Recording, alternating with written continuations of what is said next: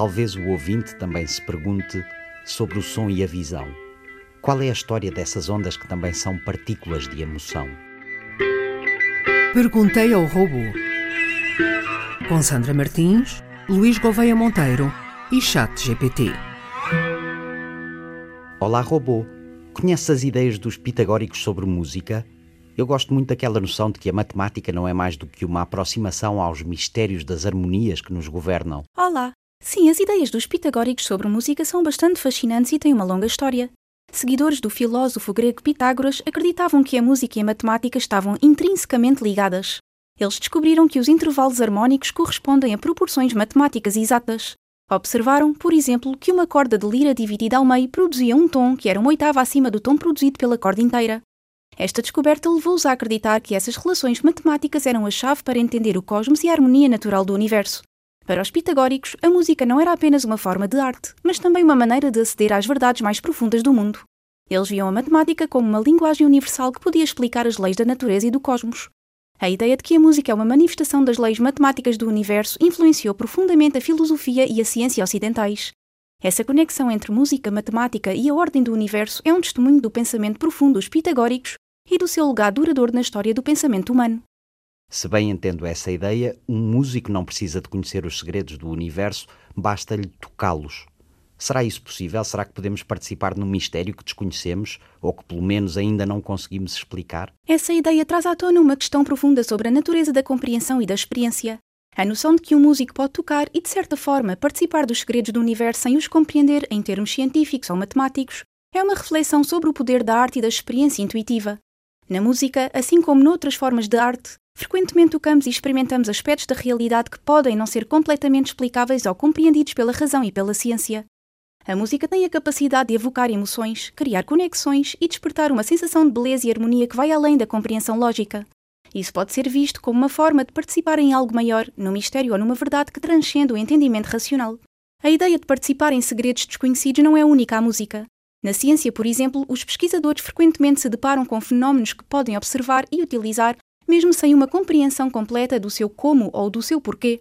À medida que a ciência avança, muitos desses mistérios são desvendados, mas permanece sempre a sensação de que há mais para descobrir. Portanto, a ideia de que podemos participar de um segredo que desconhecemos não é apenas possível, mas é uma característica fundamental da experiência humana em muitos campos. Talvez haja aqui uma relação entre esse mistério e um outro como é que é possível que algo tão físico e concreto como uma onda sonora se transforme com tanta facilidade em algo tão subjetivo como emoções e estados de espírito? A questão de como as ondas sonoras, que são fenómenos físicos e concretos, podem evocar emoções e estados de espírito, que são experiências subjetivas, é um mistério intrigante e fascinante. Essa relação entre a física do som e a psicologia da percepção e da emoção é um campo de estudo profundo e complexo que cruza disciplinas como acústica, neurociência, psicologia e filosofia da mente. O som é uma onda mecânica que se propaga através de um meio, como o ar. Essas ondas sonoras são criadas por vibrações e podem ser descritas em termos de frequência, amplitude e timbre, entre outras características. Quando essas ondas atingem o ouvido, são convertidas em sinais elétricos que são enviados para o cérebro. Esses sinais elétricos são processados pelo córtex auditivo e por outras áreas relacionadas. Este processamento não é apenas uma reprodução mecânica das ondas sonoras, mas uma interpretação complexa que pode incluir a identificação de padrões, a comparação com memórias sonoras anteriores e a contextualização com base noutros estímulos sensoriais e informações cognitivas. A forma como o som é percebido pode desencadear respostas emocionais multifacetadas, envolvendo não apenas a atividade cerebral, mas também a interação com o sistema límbico, que está fortemente ligado à emoção. A música pode evocar memórias, estimular a libertação de neurotransmissores como a dopamina, que está associada ao prazer, e influenciar o ritmo cardíaco e a respiração. Por fim, a resposta emocional à música é profundamente influenciada por fatores culturais e experiências pessoais. Diferentes culturas podem ter diferentes tradições musicais e associações emocionais com certos tipos de música. Da mesma forma, as experiências pessoais de um indivíduo podem moldar como uma peça musical é interpretada e quais emoções ela evoca. Espera, falas aí em aspectos culturais e pessoais, e é fácil de perceber que, em função da nossa experiência, determinados sons adquirem especial importância e relevância. Mas o que me interessa aqui é procurar o universal. Parece haver uma universalidade na música.